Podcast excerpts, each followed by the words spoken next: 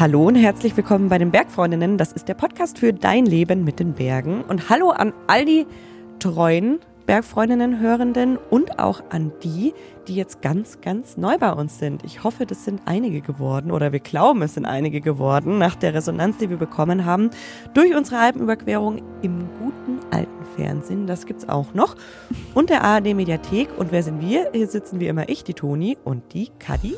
Das bin ich und die Anna, die sitzt leider nicht hier. Die ist nämlich im wohlverdienten Urlaub. Und sie hat uns eine Sprachnachricht geschickt. Hören wir mal kurz rein.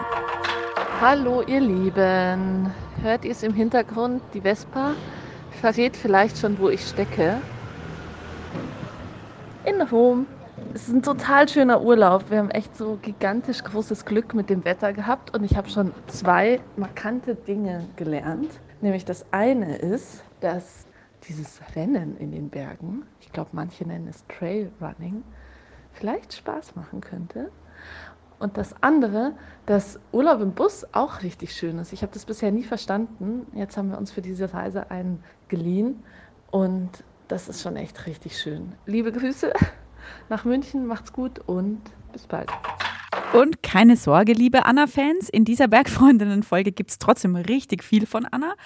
Apropos Urlaub, ich war busy Mountainbiken. Hast du auch Urlaub gemacht? Hast du auch ein bisschen gechillt, mhm. Toni? Ich hätte tatsächlich sehr, sehr gerne, denn unser Energiefass war, glaube ich, bei, äh, bei allen dreien ziemlich leer nach dieser Alpenüberquerungsaktion. Aber tatsächlich racker ich schon für die nächste Bergfreundinnen-Story, die es sehr bald geben wird. Ihr könnt gespannt sein, aber dazu später mehr. Jetzt erzählen wir erstmal, worum es heute eigentlich geht. Genau, und es geht Surprise! Nochmal um die Alpenüberquerung. ja, die Frage ist so ein bisschen, ob es euch schon zu den Ohren rauskommt. Wir hoffen es nicht und wir glauben es auch nicht wegen des vielen Feedbacks, das von euch gekommen ist und dass es wirklich überwältigend ist. Ganz großes Danke dafür, bedeutet uns super viel euer Feedback. Und auch deswegen und auch weil wir es wollen, wollen wir heute die Alpenüberquerung nochmal ein bisschen feiern. Ganz genau. Es ist leider ein bisschen früh, deswegen gibt's keinen Sekt. Aber wir können euch eine Sache versprechen.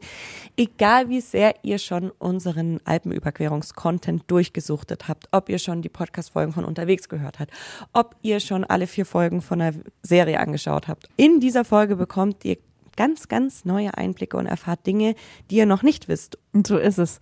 Und ich würde da direkt gerne gleich mit einer Sache anfangen, die mich interessiert, Toni. Also bei, bei mir war es ja jetzt so, dass ich die letzten zwei Monate am Stück von früh bis spät nur Alpenüberquerung hatte. Ich habe erst das ganze Drehmaterial gesichtet, dann habe ich es geschnitten mit der Xenia, der Cutterin, dann war ich in der Farbkorrektur, in der Mischung, in der Vertonung. Also ich kann tatsächlich die vier Folgen Alpenüberquerung in der Mediathek auswendig aufsagen, wenn du mich nachts um zwölf aufwecken mhm. würdest. Ich werde es probieren. kann jeden O-Ton mitsprechen. Da riecht's wie im Osternest. Mich würde tatsächlich interessieren, wie es dir damit ging, die vier Folgen zum ersten Mal zu sehen. Kam da Wehmut auf oder hast du dir auch mal gedacht, uh, das ist jetzt ein bisschen cringe, was ich da mache? Wie, wie war das? Also wir haben ja von dir immer mal wieder ein paar exklusive Einblicke aus dem Schnitt bekommen auf WhatsApp. Da war es dann schon immer aufregend. Also da habe ich auch gleich alles stehen und liegen gelassen und habe mir gleich die Videos angeschaut, die du geschickt hast. Aber jetzt so in der Gesamtheit Boah, da muss ich sagen, das war ein richtiger Eintopf der Gefühle. Anders kann man es gar nicht bezeichnen. Also natürlich ist es komisch, sich selbst in so einer Situation zu sehen und mhm. man überlegt sich natürlich auch so, oh Gott, wie habe ich denn da gewirkt oder was habe ich denn da gesagt? Ne? Es wird ja auch thematisiert, dass ich zu den Personen gehöre, die da mal eher schneller reden als denken. Mhm. Das gehört aber auch zu mir, aber gleichzeitig habe ich mich natürlich da auch sehr nahe gegeben und habe sehr viel von mir preisgegeben. Mhm. Und da sitzt man natürlich dann schon vorm Fernseher oder vorm Bildschirm und denkt sich, na, wie kommt denn das jetzt an? Also ich habe ja auch viel über meine Ängste oder Sorgen gesprochen. Mhm. Also ein guter Kumpel von mir hat gesagt, ich mache ein Trinkspiel. Immer wenn Toni sagt, sie macht sich Sorgen, trinke ich ein und dann bin ich nach der kompletten Serie total dicht. also, das ist natürlich, da macht man sich natürlich angreifbar. Mhm. Und das ist mir dann auch schon bewusst geworden, als ich mir das angeschaut habe, dass es natürlich auch Menschen nerven kann, dass ich zum Beispiel mhm. öfter ängstlich war. Mhm. Aber gleichzeitig war das halt auch einfach so, so wie es war einfach. Und ich habe eigentlich schon immer das gesagt, was ich gefühlt habe in dem Moment. Deswegen finde ich uns total authentisch und gleichzeitig finde ich diese ganze Sache deswegen auch total schön anzugucken. Und da komme ich dann zu dem Gefühl Wehmut, das aber auch total gepaart ist mit so einem richtig schönen Zurückfühlen. Also gerade diese ganzen Landschaften nochmal zu sehen, wie unterschiedlich die waren. Das hat man ja gar nicht unterwegs so gemerkt, weil das so ein total natürlicher Übergang war. Und wenn man das jetzt so einfach komprimiert in vier Folgen sieht, da sind wir noch im Allgäu, da sind wir im Montafon und da sind wir dann auf einmal in diesem italienischen Tal, wo auch alles komplett anders aussieht. Das hat richtige Glücksgefühle auch in mir ausgelöst, natürlich gepaart mit Wehmut, dass man das gerne nochmal erleben würde. Sehr schön. Jetzt habe ich lang geredet, ne? Trotzdem noch eine, noch eine Nachfrage, weil, weil du ja gesagt hast, das kann Leute schon nerven oder man gibt so viel von sich preis und zeigt sich so ängstlich und macht sich so angreifbar dadurch ja auch. Kam da böses Feedback, blöd mhm. gesagt, weil ich habe dann, also was bei mir mhm. ankam, ist immer so, boah, das ist so cool, weil man kann so mit euch mitfühlen und das ist so nahbar und jeder kennt sich in ähnlichen Situationen, ob das jetzt am 3000er, 4000er oder 8000er ist. Mhm. Letztendlich ist die Emotion ja irgendwie wahrscheinlich eine, eine ähnliche, ohne jemals um 8000er gewesen zu sein. Ja. Und ich habe das Gefühl, das ist irgendwie was Besonderes, was andere Bergfilme, die halt oft sehr diese Heldengeschichten oder Heldinnengeschichten ja auch erzählen, eher nicht so haben. Und vielleicht ist es genau das, was, was mir dann die Sorge gemacht hat, weil mhm. ich es halt sonst auch nicht gesehen habe, weil es schon irgendwie also ich kenne jetzt nicht alle Bergfilme, bestimmt gibt es genug, in Der denen Welt. auch über Gefühle gesprochen wird. Aber natürlich ich, ich kannte das selber nicht aus, aus solchen Filmen. Ne? Man kennt eben diese Heldinnengeschichten oder Heldengeschichten. Ich glaube, ich bin jetzt halt nicht die klassische Heldin da gewesen in, in dieser Doku-Serie. Aber also das meiste Feedback und das würde ich sagen, waren 99,9 Prozent waren genauso, also was bei mir angekommen ist persönlich, war genauso, wie du es gesagt hast. Ich glaube, wir haben ganz vereinzelte Nachrichten bekommen, wo das so ein bisschen als Befindlichkeit mhm. empfunden wurde. Was ich aber auch in Ordnung finde. Mhm. Also ich kann mir auch gut vorstellen, dass das auch vielleicht eine Einstellungs- und Generationensache ja, sein kann. Ja. Wenn das jemand als Befindlichkeit interpretiert, dann ist das auch für mich in Ordnung. Ja, cool. Dann lassen wir doch die Alpenüberquerung nochmal Revue passieren. Die Anna hat das für uns übernommen und wie gesagt, ihr werdet bekannte Stellen finden. Die kennt ihr aus dem Podcast, die kennt ihr aus der Doku aus der Serie, aber wir haben jede Menge exklusive Einblicke auch am Start. Los geht's. Ah, scheiße, ey, gerade noch so positiv gewesen. Zwei Minuten später haut's mich voll in den Bach rein. Jetzt ist alles nass, es ist arschkalt, aber ich habe Gott sei Dank noch ein trockenes Paar Socken, das ich jetzt schon anziehe. Ah! Ein Wanderweg irgendwo im Lechquellengebirge in Vorarlberg. Es ist Juli. Grüne Almwiesen, graue Felsgipfel, blauer Himmel. Es ist Tag 3 unserer Alpenüberquerung. Wir, Kadi Kestler, Toni Schlosser und ich, Anna Hatzeleck, wollen zu Fuß über die Alpen gehen. Und zwar auf einer neuen, selbst geplanten Route. Unser Weg führt durch vier Länder. Von Oberstdorf im Allgäu, durch Österreich und die Schweiz bis nach Italien an den Comer See. Ein ewiges Auf und Ab topografisch, aber auch innerlich. In der Früh beim Aufstehen hat sich Toni nämlich noch ganz anders angehört. Morgen. Ja, mir geht's voll gut. Ich habe voll gut gepennt. Und das Schönste hier ist, dass wir kleine Kissen haben. Das hatten wir bislang noch nicht. Es tut meinem Rücken voll gut irgendwie. Oh, mir geht's gerade voll gut. Die Sonne scheint so mega schön hier rein. Ich bin genervt, weil wir extra besprochen haben, dass wir um sieben anfangen und ich jetzt gerne noch ein bisschen schlafen würde. Aber daraus wird für Kadi nichts. Dafür bewahrheitet sich an diesem Morgen im Matratzenlager, was Bergwanderführerin Lisa Pütz uns, dem Team des Podcasts Bergfreundinnen, im Vorfeld angekündigt hatte. Man wird so genügsam auf Tour einfach. Und das ist was, das man einfach mitnimmt, dass man dann auch manchmal nach Hause kommt und denkt, ich habe hier eigentlich so viel Zeug, was man eigentlich gar nicht braucht. Genügsamkeit also. Aber gehen wir wirklich zu Fuß über die Alpen, um Genügsamkeit zu spüren oder gar zu lernen? Vielleicht. Jedenfalls gehen wir. Unsere Route von Oberstdorf an den Kummersee, das sind etwa 100 Kilometer zu Fuß und 7000 Höhenmeter bergauf. Die ersten Tage waren leicht, das Schwierigste kommt eher zum Schluss. Ein 3000er mit Gletscher in der Schweiz an Tag 6 und unser letzter Pass über die Grenze nach Italien hat es auch nochmal in sich. Und wir drei Bergfreundinnen, Kadi, Toni und ich, Anna, wir machen das ehrlich gesagt nicht nur ganz zum Spaß. Jeden Tag machen wir Aufnahmen für unseren Podcast, stellen eine Folge online, um unsere Hörerinnen und Hörer an unserer Tour teilhaben zu lassen. Das heißt auch, wir sind eigentlich permanent online. Ja, auch wenn man immer sagt, der Berg ist da, um die Ruhe und die Achtsamkeit und den digitalen Detox zu finden, das war leider bei uns nix so richtig. Ähm, Im Gegenteil, wir mussten uns eigentlich ständig, wenn wir dann irgendwie angekommen, oder wir haben uns eigentlich ständig, wenn wir angekommen sind, auf der Hütte auf Netzsuche begeben, damit wir den Podcast rausschicken können an ein liebes Helferlein, das zu Hause gesessen ist. Es war der Sebastian Nachbar und die Podcast-Folgen hochgeladen hat, noch zu später Stunde teilweise. Und wenn ihr jetzt Bock habt, euch die Folgen von unterwegs anzuhören und das vielleicht auch noch nicht getan habt, dann guckt doch mal in unserem Feed vorbei und sucht am besten nach Trocken ist anders, Tag 1 der Alpenüberquerung. Genau.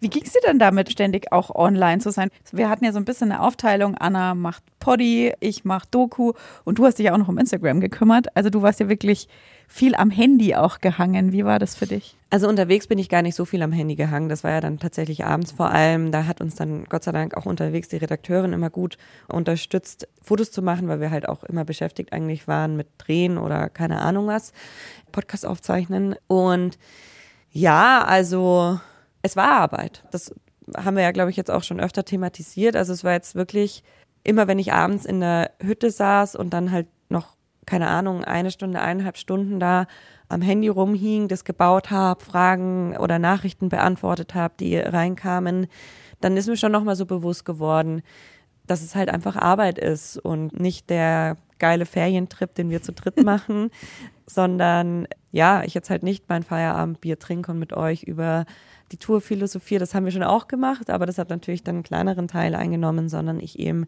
mich jetzt noch darum kümmern muss. Mhm. Und wie ist das grundsätzlich, wenn du, wenn du in den Bergen unterwegs bist?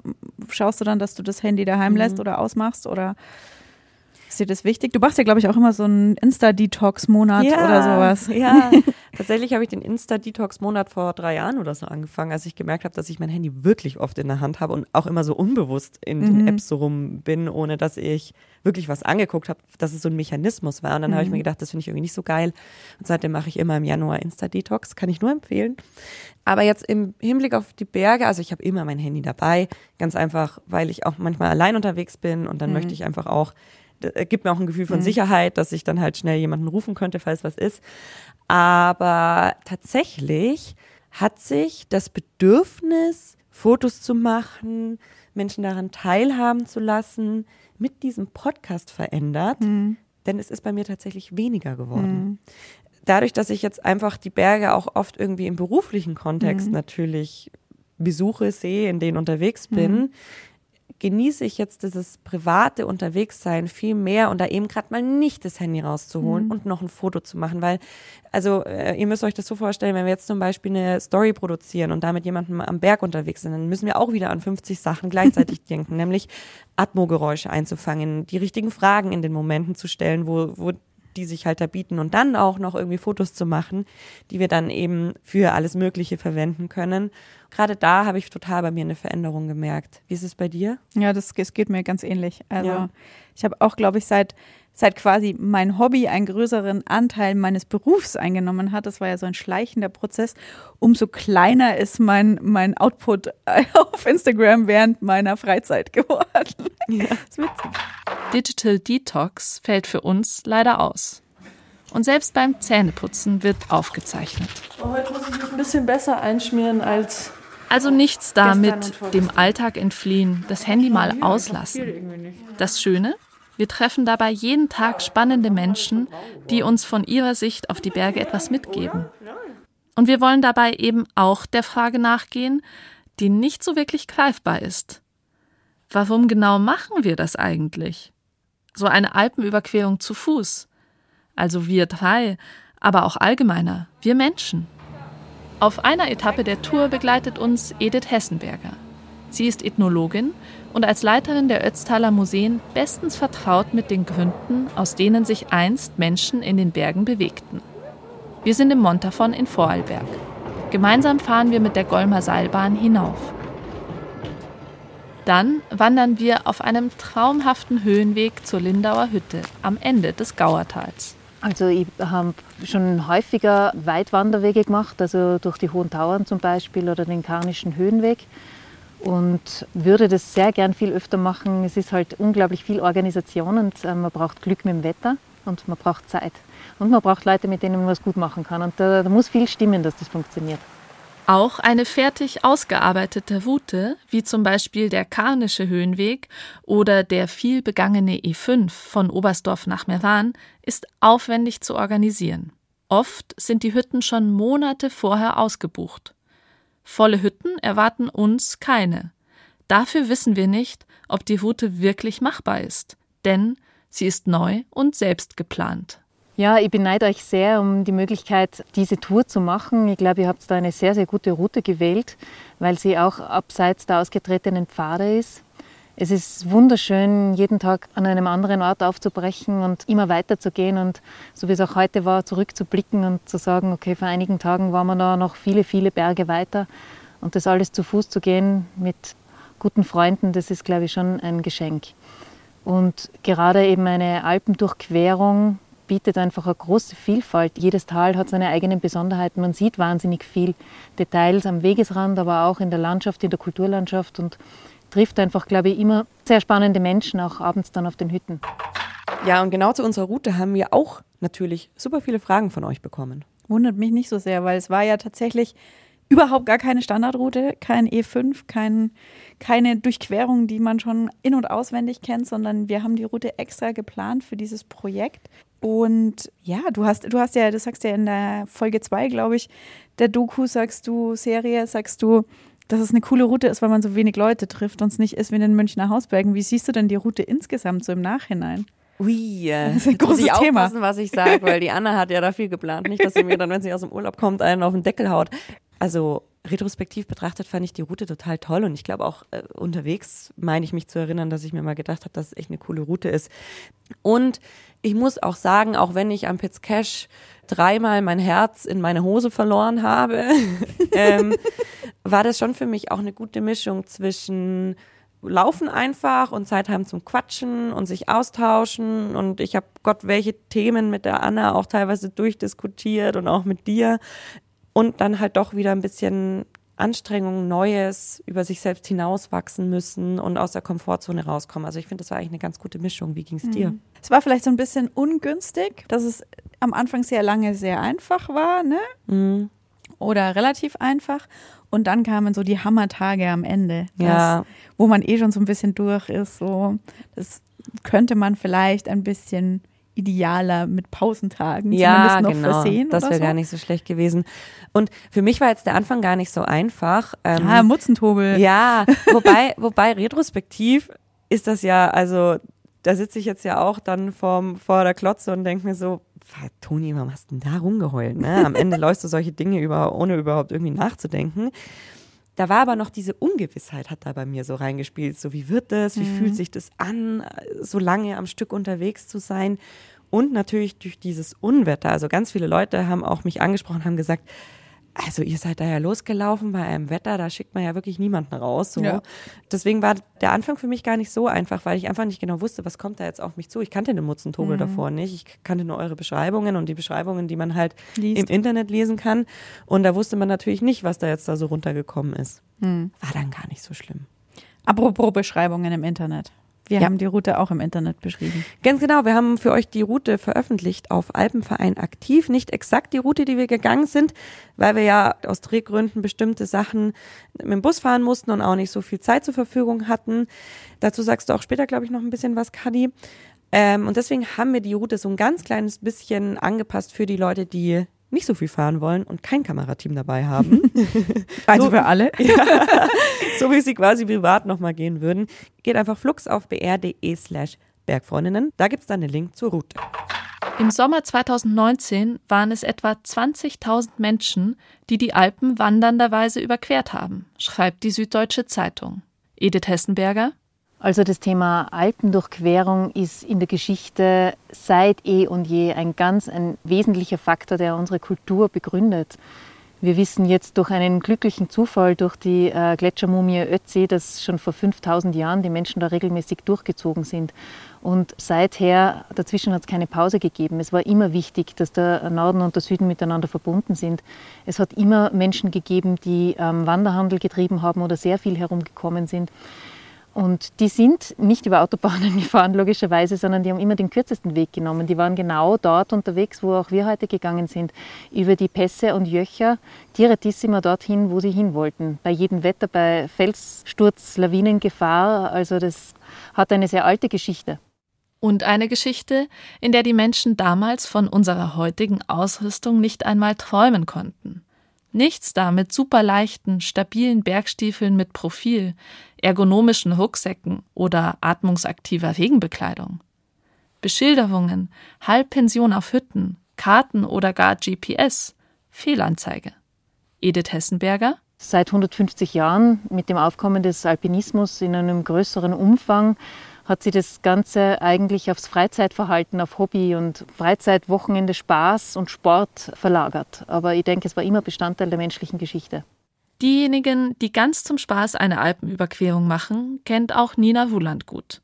Sie ist Bergwanderführerin und Journalistin, deren Leben sich komplett um die Berge dreht. Das war aber noch nicht immer so. Früher hat sie in Hamburg gelebt, festangestellt gearbeitet im Büro. Doch dann änderte eine Sache ihr Leben grundlegend. Eine Alpenüberquerung. Auch Nina Wuland treffen wir unterwegs. Da kommen echt große Themen einfach manchmal auf den Tisch. Also ganz viel halt so privater Kram, so ja, ist das jetzt noch der richtige Kerl, ja, und ist das der richtige Job und äh, laufe ich eigentlich in die wirklich richtige Richtung in meinem Leben oder wollte ich nicht doch immer irgendwie eine Eisdiele irgendwo eröffnen? Also und so ist es kein Zufall, dass spätestens seit Harpe Kerkelins Wanderbestseller über den Jakobsweg Ich bin dann mal weg nicht nur die Weitwanderungen, sondern auch Literatur dazu boomt. Denn die Sinnfragen unterwegs passen gut zu unserer Zeit, unserer Gesellschaft, zur Sinnsuche. Glaubst du, dass wir das auch schaffen, wir drei? Wir machen irgendwie Podcasts, jeden Tag einen Insta-Story. Finden wir auch zu uns selber? äh, ja, ich glaube, ihr habt es natürlich schon schwieriger, weil ihr ja auch so im Arbeitsmodus dann seid und immer wieder in die ja, digitale Welt ja auch zurück switchen müsst. Aber ich glaube, wenn ihr euch die Plätze sucht und dann auch jeder mal für sich ist, äh, dann werdet auch ihr das auf eurer Alpenüberquerung finden. Und ihr habt euch jetzt auch schon mal eine Strecke ausgesucht, wo ihr nicht Mainstream unterwegs seid. Das ist sicherlich schon mal ein guter Start. Toni, wir haben jetzt eh schon vorhin darüber geredet, dass es jetzt nicht so der Selbstfindungstrip war, weil es eben mhm. Arbeit war. Aber so ein bisschen Selbstfindung ist ja immer dabei. Mhm. Kamen denn für dich die großen Themen auf den Tisch, so wie Nina Ruland gesagt hat gerade? Definitiv. Auch wenn wir den ganzen Tag mit irgendwas beschäftigt waren, gab es natürlich auch Strecken, wo wir einfach nur gelaufen sind und dann auch viel miteinander gesprochen haben oder auch manchmal gar nicht miteinander gesprochen mhm. haben, sondern jeder so für sich irgendwie gelaufen ist. Und also da kamen bei mir natürlich die, die, die wildesten Sachen auf den Tisch und auch viel Gedanken über natürlich das eigene Leben, wie man es führt und was man da vielleicht ändern möchte. Und bei mir gab es tatsächlich relativ kurz nachdem wir zurückgekommen sind eine große Veränderung in meinem mhm. Leben, die auch am Anfang emotional ein bisschen auffühlend war. Aber letztendlich gab mir, glaube ich, schon diese Reise über die Alpen die Sicherheit, da eine Entscheidung zu treffen, die richtig ist. Und äh, retrospektiv kann ich auch sagen, dass das so die richtige war. Und also ist immer schwer zu sagen, ob es dann jetzt an der neun Tage lag. über die Berge. Ja. Aber das war natürlich schon eine Zeit, wo ich auch darüber sehr viel nachgedacht habe und ich glaube schon, dass es mir eine Art äh, Entscheidungssicherheit auch mitgegeben hat. Also ist sozusagen eine Alpenüberquerung als bewusstseinserweiternde Maßnahme durchaus zu empfehlen. Total. Und Entscheidungsfindungsmaßnahme. Und man muss auch nicht nur über Berge sprechen. Eben. Unsere Route führt uns heute, es ist Tag 4, vom Montafon in Vorarlberg hinüber in die Schweiz. Wir laufen gerade Richtung Drusentor von der Lindauer Hütte. Und ich glaube, man hört es mir an. Es ist ein bisschen anstrengend, weil wir in der knalligen Vormittagssonne laufen. Und ja, doch, es geht schon stückweise ziemlich steil hoch. Aber ich will eigentlich gar nicht traurig sein, dass es so warm ist nach dem ersten Tag, aber so ein bisschen Schatten wäre schon ganz geil gerade. Ich schwitze. Also so richtig schwitzig. Und es ist ein bisschen anstrengend, aber es ist okay alles. Gegen Mittag haben wir es geschafft. Wir haben das dritte Land unserer Tour erreicht. Schweiz, wir kommen. Das Druser Tor. Was haben wir auf? 2342. Wie im Chor. Der höchste Punkt für heute. Auch der höchste Punkt unserer Tour bisher. Kann das sein? Ist dir das sicher? Wie hoch war die Rappensee? Die Rappensee, die Rappensee höher als die Rappensee war man ja nicht, genau. Und die war 2091, stimmt. Also der höchste Punkt unserer Tour bisher. Mhm. Schön. Jetzt steigen wir dann gleich ab und zwar nach Richtung St. Antönien ins Retikon, beziehungsweise konkreter gesagt ins Pettigau. Und dort in St. Antönien steigen wir zur Abwechslung nicht weiter ab, sondern in den Bus. Wir genehmigen uns einige schnelle Kilometer mit den Öffentlichen durch die Zivilisation, um zügig vorwärts zu kommen. Es gibt eine Frage, die wurde uns unterwegs häufiger gestellt, nämlich die Frage, warum wir eigentlich relativ viel öffentliche Verkehrsmittel genutzt haben. Also warum mhm. wir relativ viel Bus, mhm. Zug und solche Dinge gefahren sind. Und verbunden damit dann die Frage, ob man die Route auch machen kann, wenn man weniger öffentliche Verkehrsmittel fährt. Und ich glaube, dazu können wir ja vielleicht kurz ein bisschen sagen, was wir uns dabei gedacht haben, weil die eine Seite ist natürlich die, dass wir daraus eine Doku produzieren, dass wir ein Kamerateam dabei hatten, die zusätzlich zu dem, was sie für sich selber gebraucht haben, noch Kameraequipment mit sich rumgetragen haben. Zwei Kameras, jede Menge Akkus, Ladegeräte, eine Drohne, ein Stativ. Also da kommt ordentlich was an Gewicht und Zeug zusammen. Und wenn man dann die Tage ein bisschen, also in Gehzeit abkürzen kann, ist es natürlich zum einen etwas entlastend für das Kamerateam und zum anderen dauert Dinge drehen sehr lange. Also man sagt, es gibt da tatsächlich so ein bisschen eine, eine Faustregel, wenn man so möchte. Man mhm. sagt, dass man doppelt so lange braucht, wenn man dreht. Also für eine Etappe, die jetzt sechs Stunden dauern würde, was ja jetzt für ambitionierte Alpinistinnen nicht unbedingt viel ist, würde man dann zwölf Stunden brauchen. Mhm. Und dann wird schon schwieriger. so. so ungefähr kamen wir, glaube ich, auch hin. Ja, genau. So kamen wir auch ganz gut hin. Das ist so ein bisschen die eine Seite der Medaille. Und die andere Seite ist, glaube ich, dass man natürlich auch einfach sagen kann, hey, man muss jetzt nicht jeden Talhatscher, der eigentlich nicht so interessant ist, selber gehen, sondern kann sich dann da ruhig auch mal in den Bus setzen. Aber es gibt natürlich Leute, und das kann ich schon auch nachvollziehen, die so gerne alles selber gehen und mhm. sich dann am Ende sagen, boah, ich bin jetzt wirklich zu Fuß von A nach B gegangen. Das kann also ich total nachvollziehen. Kann auch, ich, ja. ja kann es auch voll verstehen, auch mit dem Anspruch, also möglichst viel einfach draußen zu sein und so die Infrastruktur, die man in seinem Alltag so hat, halt hinter sich zu lassen und deswegen ja. zu sagen, nee, keine Busse. Ja. Also wenn ich ganz ehrlich zu mir selber bin, fand ich die Busfahrten eigentlich immer am stressigsten. Ich auch. Ja, ja es ging uns, glaube ich, allen. Ja. Deswegen, wenn man die einfach nicht machen müsste, ist das, glaube ich, auch total entspannt, wenn ja. man dann einfach man selbst und seine Füße ist quasi. Es ist Tag 5 unserer Tour von Oberstdorf zum Comer See. Wir nähern uns dem Höhepunkt unserer Alpenüberquerung. Am nächsten Tag wollen wir auf den Piz Cache steigen, den höchsten Gipfel der Albula-Alpen.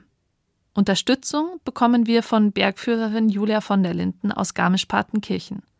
Sie wird uns über den Gletscher führen. Natürlich mit kompletter Gletscherausrüstung und am Seil. Und dann wird sie mit uns die letzten 200 Höhenmeter zum Gipfel in leichter Kletterei erklimmen ob wir am Ende die 3418 Meter hohe Spitze in unser Tourenbuch schreiben werden? Einen Tag vorher, auf dem Weg zur Cashhütte, sehen wir den imposanten Berg zum ersten Mal. Für Bergfreundin Toni ist es die erste Hochtour und auch der erste 3000er. Ist noch ein bisschen surreal, oder? Ja, ich weiß auch nicht so genau, wo das sein soll und wie wir da hochkommen und was wir da tun. Aber schaut ja immer so aus aus der Ferne. Wir stehen jetzt quasi viele, viele Meter Luftlinie entfernt vom Hitzcache und können komplett draufschauen eigentlich, was uns da morgen blüht. Und meine Gefühle sind auch gerade ein bisschen gemischt. Das sind runterpurzelt Sorgen mache ich mir schon. Wie geht's dir, Toni? Ich kann meine Sorgen irgendwie, also ich kann die, die sind so diffus. Ich finde das noch so surreal, dass wir da morgen hochgehen. Am nächsten Tag, laut Hüttenwirt, dem ersten schönen seit acht Wochen, treten wir um 6 Uhr unseren Weg an. Über den Gletscher geht es ruhig und zügig dahin. Keine Wolke am Himmel, perfekte Bedingungen. Doch am Berg selbst erwartet uns ein Haufen loses Gestein. Es ist brüchig, die Griffe zerbröseln zwischen unseren Händen und neben uns pfeift es in die Tiefe. Die Angst kriecht uns in die Glieder. Oh, sollen wir nicht lieber anders gehen? Ich bin gerade auch wirklich ja, am Limit. Ich glaube, da müssen wir zu euch, habe ich das Gefühl. Nee, müssen wir, no, müssen gar müssen nicht. Wir können auch umdrehen. Ah, ah. Ja, aber ich weiß noch nicht, wie ich über dieses Schneefeld nochmal gehen soll. Das muss man so oder so. Ja. Oh Gott. Wir haben uns entschieden, auch den Aufstieg am Fels mit Seil zu gehen und arbeiten uns Meter für Meter vor. Kurz nach einem steilen Schneefeld stehen wir zwar gesichert, aber umgeben von losem, brüchigem Schutt gewissermaßen in einer Sackgasse und warten, bis Bergführerin Julia den Weg erkundet hat. Ich dachte, es wird einfacher. Du kannst dich jetzt mal. Da, warte kurz, Kathi. Da selber. Halten, halten. Mhm. Okay. Und weitergehen. Wir sind gut in der Zeit. Die Wetterbedingungen könnten besser nicht sein. Und dennoch ist die Luft zum Schneiden die Anspannung groß. Etwas so Schwieriges haben wir gemeinsam noch nicht erlebt. Ich glaube, ich muss oben echt heulen kurz. So zum Stressabbau ja, halt, oder? War es echt auf die Gesamt alle so. Gesamte, ja, das fand ich das Schlimme. Bergführerin Julia von der Linden bezieht uns ein in die Entscheidung, wie es weitergeht. Ist die Gipfellust bei allen groß genug? Ist es das wert? Wir sollten uns jetzt mal überlegen, ob wir tatsächlich ganz rauf gehen wollen, weil das, wir müssen das ja alles wieder runter, gell? Also wenn es nicht schlimmer wird, finde ich es okay, so wie es jetzt ist. Dann, also wenn du uns ablässt, traue ich mir zu, es runterzukommen. Okay. Du weißt, du kannst die Stellen, die ich jetzt eh schon durch bin, muss ich auch runter. Die Entscheidung der Gruppe lautet, weitergehen. Denn das Schwierigste liegt hinter uns. Und nach weiteren 50 Höhenmetern und weniger als 10 Minuten erreichen wir den Gipfel des Pitts Cache. 3418 Meter hoch der höchste, alpinste und schwierigste Punkt unserer Alpenüberquerung. So, Julia. Berg heil. Danke. Tip top. Hey, gratuliere. Hey. Gratulation, Toni. Ja, mach's mal. Magst du einen Crewpark? Oh. Sehr gut, Mädels. Sehr gut. Jetzt habe ich ganz schön trockenen Mund. Ja, aber jetzt genießen wir die Aussicht, oder? Wahnsinn da die Bernina. Das ist ja sensationell. Und machen wir Pause. Ja. Was trinken, was essen. Ja. Kurz ausruhen. weinen. Auch das, wie du möchtest. Das schadet nie. Entspannen. Nee. Ja, nur aufpassen, dass er da, da geht's runter. Ja. Schaut, dass er euch anständig ja. hinsetzt. Ja. Nee, es war schon, also es war krasser als ich dachte, muss ich ehrlich sagen. Aber ich bin froh, dass ich es durchgezogen habe. Und das Klettern hat kurz Spaß gemacht gegen Ende. Richtig gut. Und jetzt Angst vom Runter wieder, oder? Darüber mache ich mir noch keine Gedanken und ich glaube, das behalte ich mir bis zum Schluss bei. Okay. Gute Taktik, mal hier. Ich glaube einfach, die Julia, die lotst mich da durch. Wir kommen da schon gut ja. runter. Das war echt anstrengend. Körperlich auch, aber vor allem mental. Und da stellt sich nochmal die Frage, warum? Warum machen wir Menschen solche Touren, die uns so anstrengen, so fordern? Bergwanderführerin Nina Wuland? Also ich glaube, es ist schon so ein bisschen mystisch belastet auch irgendwie. Ne? Also Alpen, irgendwie so das größte Gebirge Europas und ich meine gleich so Hannibal und Ötzi und also da gibt es einfach so viele Geschichten. Und das ist eigentlich ja so ein Bollwerk, ja, was die Menschen ja auch jahrhundertelang gemieden haben. Und da war der Berg ja eher die Bedrohung. Und jetzt zieht sie eben dahin und einfach mal wirklich ganz raus zu sein aus diesem ja, normalen Alltag und auch zu erleben, wie anders das Leben am Berg eben läuft, ist, glaube ich, was, was viele dann ja, einfach mal spüren wollen und aus eigener Kraft eben diese, diese Alpenüberquerung laufen wollen. Die eigene Kraft, die brauchen wir auch am nächsten Tag, dem siebten, gleich wieder.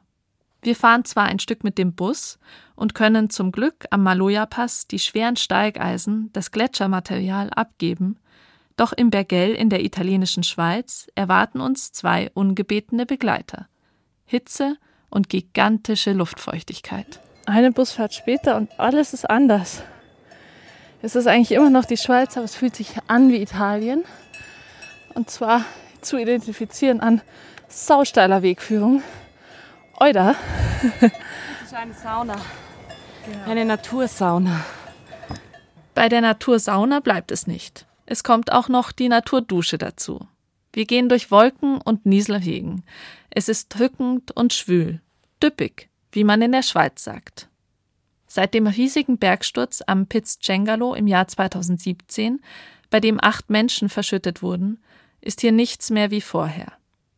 Die Sache-Fouvet-Hütte, unser nächstes Zwischenziel, ist auf ihren 1904 Metern nur noch umständlich zu erreichen, weil der alte und viel kürzere Zustieg durch das Bondaska-Tal seitdem gesperrt ist. Denn der Pizzcengalo bewegt sich immer noch. Und deswegen braucht man jetzt mindestens fünf Stunden vom Talort Bondo anstatt der zwei Stunden vor dem Bergsturz. Die Hütte ist also leer. Wir sind die einzigen Gäste.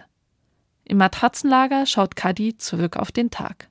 Heute war gar nicht mein Tag. Ich habe schon langsam ein bisschen Lager- und Gruppenkoller. Und den Aufstieg fand ich dann eigentlich den coolen Teil des Tages. Bin auch relativ viel alleine gelaufen, habe auch geschwitzt ohne Ende. Es war echt ein bisschen wie im Dschungel. Super schöner Weg, weil so wild und so anders. Super viel fahren, andere ähm, ganz viel Heidelbeeren, ganz anderes Gelände, super viel Blockgelände, so richtig Blockgelände hatten wir nur nach dem Cache ein bisschen, sonst eigentlich noch gar nicht. Also wirklich schön, mega Ausblick auf Gletscher und Berge, ähm, so wie wir es jetzt auch noch nicht hatten. Das Wetter hat gehalten, also es war eigentlich cool, aber es war wirklich richtig anstrengend, weil richtig steil und richtig hoch und runter und irgendwie ohne Ende. Ich war heute gedanklich oh, total bei dem morgigen Tag, weil ich so gemerkt habe, uns allen schwinden langsam so die Kräfte und morgen geht es für uns nochmal echt richtig hoch hinaus. Und gestern waren wir hoch oben und ich habe irgendwie so ein bisschen so gedacht, oh, wie war das nochmal mit dem Ruhetag? Ein Ruhetag pro sieben Tagen. Scheiße. Wir gehen brav um 22 Uhr ins Bett und daran merkt man es schon. Die letzten Tage waren zehrend. Und die nächste Etappe macht alle nervös. Zwar ist der Himmel am nächsten Morgen klar, unklar ist die Situation dennoch. Der Punkt ist so ein bisschen, das Wetter wird schlechter im Laufe des Tages und wir sollten auf alle Fälle rechtzeitig über den Pass sein. Aber wir sollten auch nicht overpacen und so schnell laufen jetzt am Anfang, weil wir halt echt eine lange Tour vor uns haben. Wir wollen über den 2700 Meter hohen Trubinaska-Pass nach Italien gehen. Es sind zwar nur 850 Höhenmeter bis dorthin, aber dann stehen noch mal mehr als 1400 Meter Abstieg an. Durch sehr steiles, unwegsames Gelände. Also eigentlich mache ich mir keine Sorgen. Auf der anderen Seite so ein bisschen flaues Gefühl in der Magengegend, ob wir heute Abend auch rechtzeitig da unten ankommen. Und du musst dir nächstes Mal deine Lippen besser eincremen, Anna. Mhm. Schaut ganz schön fies aus, tut's weh. Ja. ja, tut ein bisschen weh, aber war schon schlimmer. Ganz unversehrt ist keine von uns mehr am achten Tag. Wenigstens hat bisher das Wetter gehalten, aber damit ist es jetzt auch vorbei. Scheiße, echt. Vorhin noch voller Optimismus, jetzt stecken wir voll in der Wolke, es nieselt, die Tropfen werden größer. Scheiße. Dass die Tonaufnahmen jetzt immer öfter mit S, C und H anfangen, lässt den Charme dieser Unternehmung durchklingen. Wir gehen erstmals alle schweigend, alle einzeln. Und ich erinnere mich an etwas, das Wanderführerin Nina Wuland über ihre Gäste gesagt hat. War das vielleicht eine Art Warnung? Ich glaube, die sind das erste Mal wieder bei sich. Du bist dir selber ausgesetzt und dann vielleicht noch von ja, Natur umgeben, wo du merkst, die beherrschst du vielleicht auch nicht. Viele laufen mit echt dicken Selbstzweifeln auch los. Ja, schaffe ich das alles? Und ja, wenn sie es dann eben geschafft haben, dann brechen echt so die, die Dämme. Und das sind dann die Freudentränen. Und die, die sich nicht gut vorbereitet haben und wirklich sich da vielleicht ein Abenteuer ausgesucht haben, was eine Nummer zu groß ist, das sind dann die Frusttränen. Die Natur hat das Sagen. In der Ferne donnert es, die Wetterstimmung beeindruckt alle gehörig. Und ab einer Höhe von 2500 Metern denkt wirklich niemand mehr an irgendwelche Tonaufnahmen. Wir wollen einfach vorwärts. Der Trubinaska-Pass fordert nochmal alles. Überall loses Gehöll, die ganze Zeit alles lose. Dort, wo es wirklich steil ist, gibt es Ketten, an denen wir uns hochziehen können. Die erleichtern die Kletterstellen mit Gepäck gewaltig. Wir klettern auf allen Vieren und alle helfen sich gegenseitig, so gut es geht. Fehltritte dürfen wir uns keine erlauben. Oben in der Scharte bläst der Wind, man merkt es richtig. Das Wetter schlägt um. Nichts wie weg hier. Wir sind gut angekommen im Rifugio Luigi Pasca im Val Codera. Gut und müde. Unsere erste Nacht in Italien und die letzte Nacht der Tour. Wir haben den Pass geschafft und sitzen am Feuer. Wir besprechen den Tag und überlegen, ob es die richtige Entscheidung war, bei zweifelhaftem Wetter zu starten. Aber dennoch hätten wir wahrscheinlich alle zusammen privat, wenn wir auf der Sage Forêt gewesen wären und vorgehabt hätten, diesen Pass zu machen, heute früh beschlossen, den einfach ja, vielleicht mal hinzulaufen. Spätestens als es dann zu donnern angefangen hätte, hätte wahrscheinlich jeder von uns gesagt, okay, gut, dann machen wir ihn halt morgen oder so. Ich finde es voll schwer, retrospektiv einzuschätzen, muss ich sagen. Weil bis zu dem Pass waren es auch schon drei Stunden Aufstieg. Ich finde, hätte, hätte ist voll schwer ja. jetzt gerade zu sagen, voll. weil die Gemengelage einfach sehr komplex ist. Ja. Gewesen ist. Und auch heute wirklich komplex. Allein diese Entscheidung zu treffen war ja auch schon so super anspruchsvoll. Also ich habe heute wirklich sehr viel wieder mitgenommen für mich und fürs weitere Bergleben. Ich habe super viel gelernt. Ja. Also insgesamt auf der ganzen Tour habe ich super viel gelernt. Sich klein fühlen, auf sich zurückgeworfen sein, zu merken, wir sind echt nur ein klitzekleines Teilchen der Natur, mehr nicht. Das auf so einer Tour zu spüren, das ist was anderes, als es sich zu Hause zu denken. Das zu erleben, gemeinsam zu erleben, ist und bleibt ein großes Geschenk. Da hole ich jetzt einmal ganz kurz aus, nämlich, ihr wisst ja, wir haben gedreht, haben wir jetzt schon öfter gesagt, nämlich ein, und im Zuge dieses Filmes hast du, Kadi, uns ja auch öfter mal interviewt und uns auch zueinander befragt. Und da habe ich einfach. Toni wird ganz rot. Toni wird grundlos rot, weil ich einfach mich völlig begeistert habe. Also jetzt ja, deswegen werde ich ja rot. oh ja, ich finde, das ist wirklich so schön, miteinander unterwegs zu sein und sich, und sich einfach die positiven ähm, Herangehensweisen von euch abschauen zu können. Also wie begegnet ihr einem Stress oder einer Landschaft oder einer körperlichen Herausforderung oder der Gruppe? Ich fand das wertvoll. Ja, was schaust du? Ja, also ich glaube, was ich ja eigentlich so spannend fand, ist, dass wir, glaube ich, doch in unterschiedlichen, also in ähnlichen Situationen unterschiedlich damit umgehen. Also ich mhm. glaube, ich reagiere auf Stress ganz anders, wie die Kathi zum Beispiel. Und es war aber auch irgendwie okay. Und ehrlicherweise habe ich mir das total fest vorgenommen, bevor wir losgegangen sind, dass ich euch beiden diesen Raum geben möchte für eure Schwächen. Ich finde das Wort irgendwie auch so ein bisschen blöd, weil man reagiert halt einfach in Situationen so, wie man reagiert. Und mhm. dann hat man halt auch seine Gründe irgendwie dafür dass ich euch diesen Raum bewusst geben möchte.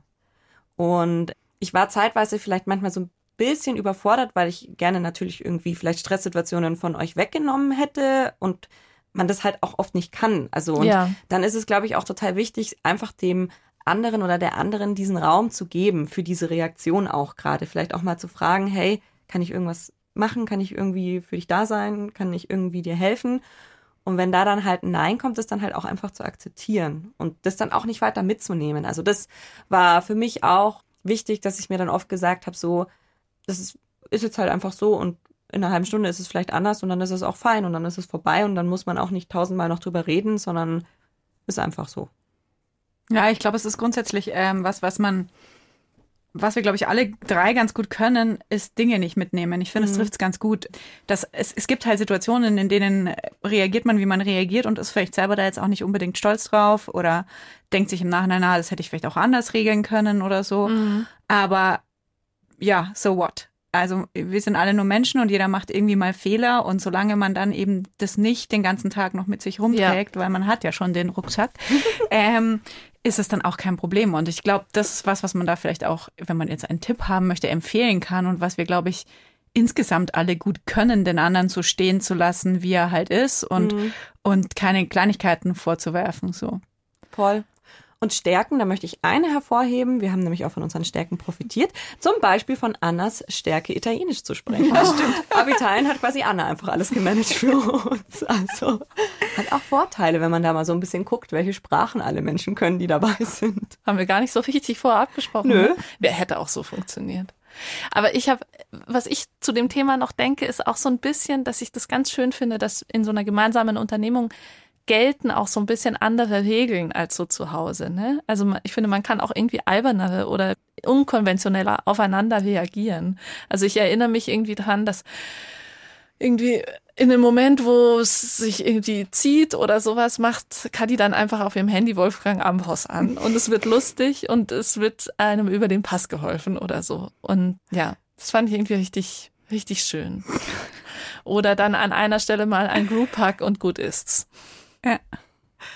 Ja, bei Musik anmachen kommt mir auch noch eine so eine skurrile Szene direkt im Kopf, als wir in der in dem Notfallbiwak waren, direkt nach der italienischen ja. Grenze. Alle waren total fertig und die Jungs vom Kamerateam machen Eros Ramazzotti oder so an. Nee, es war, glaube ich, was war es? Azuro war es. Ja, ja, oh Gott. Und es war einfach, das war so eine skurrile Situation, in der ich selber auch so kaputt und fertig, auch mental und körperlich war. Und durch dieses durch dieses Lied und diese Skurrilität, dass da jetzt einfach wieder drin hocken ist, Schiff draußen wie Sau und der Wind knallt. Der Wind knallt und die Jungs sind super gut drauf. Das hat mich aber auch wieder so ein bisschen rausgezogen, muss mhm. ich sagen. Azzurro, il pomeriggio è troppo azzurro e lungo per me. Die Kadi, die hat einfach einen hervorragenden Musikgeschmack und das haben auch ganz viele von euch so gefunden. Deswegen haben wir auch für euch auf Spotify eine Bergfreundinnen Alpenüberquerungsplaylist angelegt. Da gibt es alle Songs, die uns unterwegs begleitet haben und die ihr auch in der Alpenüberquerungsdoku hören könnt. Ausgesucht von Katharina Kessler. Danke, danke. äh, den Link zur Playlist gibt es natürlich auch auf br.de slash Bergfreundinnen.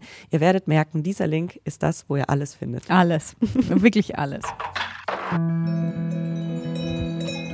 Und so ist der Weg aus dem wilden und verwunschenen Val Codera heraus von Nachdenklichkeit und Stille geprägt.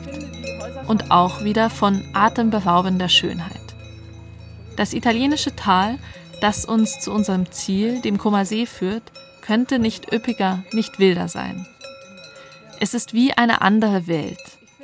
Im Örtchen Codera leben ganzjährig noch acht von einst 500 Menschen. Das Val Codera ist eines von wenigen Tälern in den Alpen ohne Straßenanbindung. Eine enge Steilstufe versperrt den Talausgang.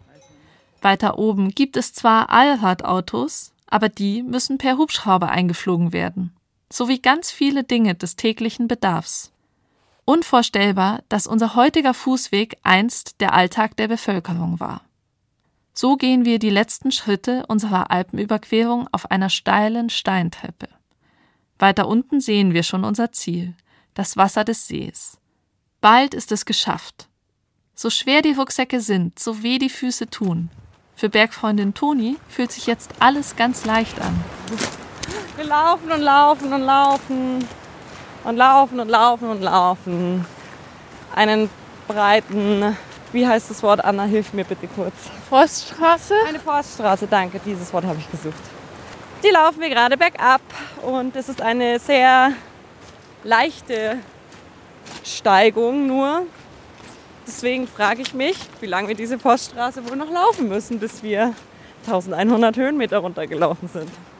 Aber es ist eine sehr schön gelegene Forststraße, das muss man sagen. Eine der schönsten, die ich hier runtergelaufen bin. Auf unserem Rückweg bringt Toni es auf den Punkt, was für sie das Besondere an der Tour war. Und man kann schon sagen, ihr Gedanke ist so etwas wie eine Antwort auf die Frage nach dem Warum. Das aller, aller tollste für mich an dieser Alpenüberquerung war, ich konnte mir selbst beim Wachsen zusehen.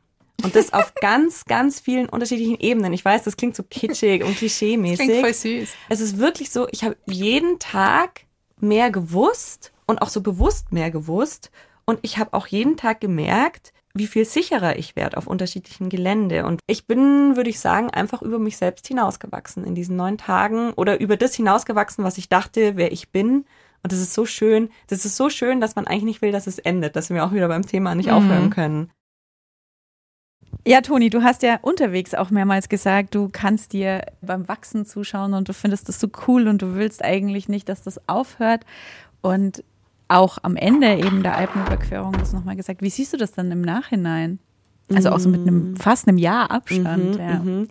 Also da sind wir schon wieder so ein bisschen bei einem Punkt, wie habe ich mir das erste Mal unsere Folgen angeschaut. Also gerade in Folge 1 und 2, da ist es mir wirklich schwer gefallen, mich selbst mit mir da zu identifizieren, mhm. weil ich da einfach wirklich an einem anderen Punkt war.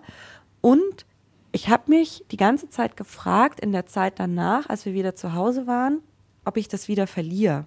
Mhm. weil ich war jetzt auch nicht so super viel seitdem in den mhm. Bergen, weil dann kam natürlich schnell der Winter, dann war total viel zu tun und jetzt habe ich es auch dieses Jahr noch nicht so super oft geschafft, irgendwie loszuziehen. Und jetzt die Male, die ich war, habe ich gemerkt, nee, das ist nicht weg. Das, das nimmt man schon mit. Also mhm. eine gewisse Art von, von Sicherheit auch. Mhm. Ähm, Selbstbewusstsein, mhm. was aber jetzt nicht irgendwie in eine Fehleinschätzung übergeht. Also ich habe schon auch noch nach wie vor mein, mein total vorsichtiges, das einfach in mir drin ist. Aber ja, ich, ich habe da, glaube ich, schon einen total schnellen Wachstumsschub gemacht, den ich eigentlich nicht wieder komplett verloren habe. Mhm. Ich finde es ja, also ich meine, keine Ahnung, vielleicht liegt es so ein bisschen daran, dass wir uns natürlich in dieser Zeit auch besser kennengelernt haben. Aber mhm. ich finde ja schon von außen betrachtet, dass dein Wachstum jetzt sich nicht nur auf die Mutzentobels und Pits Cashs dieser Welt betrifft, sondern ich habe schon den Eindruck, dass das auch zu mehr Selbstbewusstsein so in beruflichen oder zum Beispiel jetzt, ich meine, mhm. beruflich mhm. arbeiten wir ja primär, was den Podcast betrifft, zusammen, in solchen Situationen geführt hat. Also quasi Selbstbewusstsein am Berg für Selbstbewusstsein im Leben. Ist, ist das eine laienpsychologisch richtige Einschätzung von Katharina Kessler an ja. dieser Stelle oder würdest du da widersprechen? Uiuiui, das finde ich total schwer jetzt gerade einzuschätzen. Hm, das kann gut sein. Das ist natürlich total schwer jetzt zu sagen, ob das jetzt darauf mhm. zurückzuführen ist. Aber ich, es ist einfach geil, wenn man daheim kommt und sich denkt, ich habe das, geschafft. geschafft. Ja. Und das ist ja auch irgendwie geil, wenn man sich denkt, ich habe da was durchgezogen. Und ja, auch wenn es nicht die super Hochalpinistenleistung war, ne? Also jetzt nicht gleich relativieren. Nein, also nee, jetzt das meine ich jetzt gar nicht unbedingt auf unsere Reise, mhm. sondern allgemein bezogen, wenn man was durchzieht, wo man am, sich am Anfang nicht sicher war, ob man es wirklich durchziehen kann und ob man es packt und wie es einem dabei geht und wenn man dann noch mit einem geilen Gefühl rausgeht, dann ist es ja immer was, was einen irgendwie stärkt, auch im im Fin also im im im Blick auf sich selbst. Mhm. Und ja, natürlich. Also das, das, je, je mehr ich jetzt darüber spreche, kann ich eigentlich deine Küchenpsychologie nur unterschreiben. Mhm. Wie ging's dir? Was hast du gelernt? Mhm. Also ich habe auf alle Fälle, das wird jetzt ein bisschen, bisschen downer, ich habe schon sehr quasi gelernt, wo meine eigenen Grenzen liegen. Mhm. Emotional und mental, ehrlicherweise. Also wie sehr dieses okay, das ist ein Filmprojekt, für das ich verantwortlich bin. Wir sind zu dritt das erste Mal in dieser Form unterwegs. Wir haben noch vier Kamerajungs dabei, die Kat, die, die da in dem Fall ja tatsächlich sehr unterstützend war, aber das und dann noch eben, man macht ja schon was, was einen körperlich schon beansprucht und eben auch mental beansprucht, mhm. weil es schon Situationen gab, in denen ich auch Angst hatte und fühlt sich dann gleichzeitig so verantwortlich. Also diese, wo ist da meine Grenze? Mhm wie reagiere ich in solchen Situationen? Wie ich dann das ganze Material angeguckt habe, mir schon gedacht, so, oh, oh, oh, ähm, Kessler, sehr froh, dass es die anderen so lange mit dir ausgehalten haben, weil so super duper drauf warst du da nicht die ganze Zeit. Also es gab das kein Moment, in dem es mir mit dir gereicht hat. Danke. Nein, aber das, also da habe ich schon, dass, dass es eben so eine was jetzt auch nicht so verwunderliche Erkenntnis mhm. ist, ne? Aber man meint, man, man kriegt ja schon alles hin und das ist ja ein cooles Projekt und so.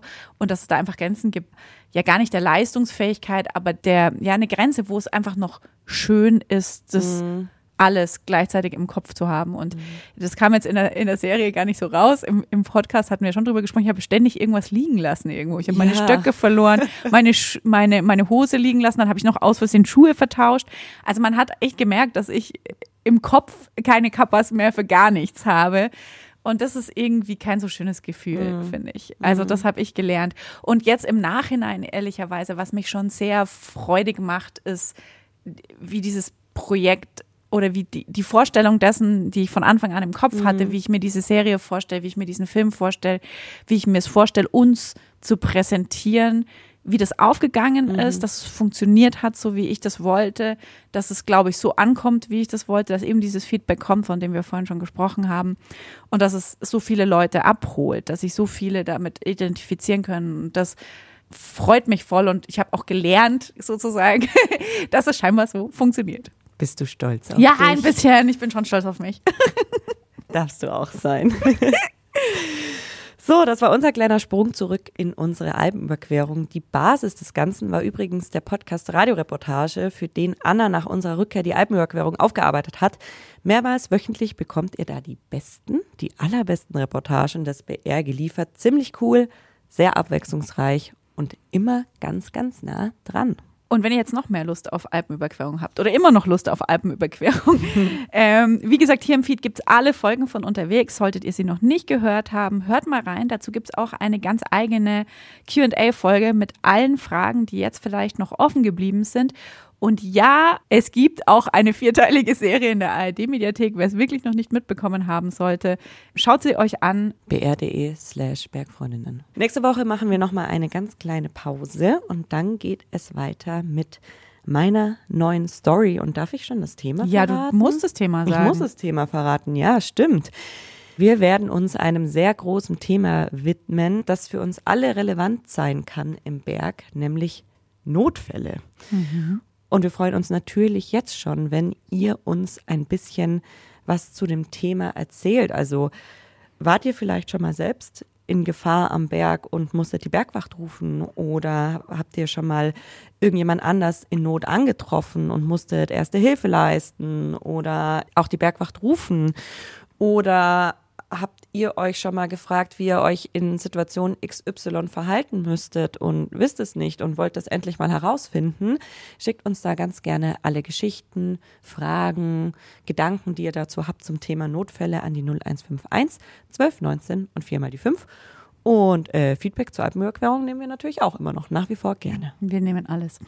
Bergfreundinnen ist ein Podcast von Bayern 2 in Zusammenarbeit mit der Community der Munich Mountain Girls. Wenn ihr auch eine Alpenüberquerung machen wollt und noch auf der Suche nach Bergfreundinnen seid dafür, dann schaut mal in der Facebook-Gruppe der MMG vorbei. Wir packen euch den Link in die Show Notes. Die Redaktion dieser Folge hat Kathi Nachbar gemacht. Die Bergfreundinnen sind die Toni Schlosser, die Anna Hatzeleck, liebe Grüße in den Urlaub und ich, die Kathi Kestler und wir zwei sagen jetzt Ciao. Tschüss, schick uns eine Postkarte, an.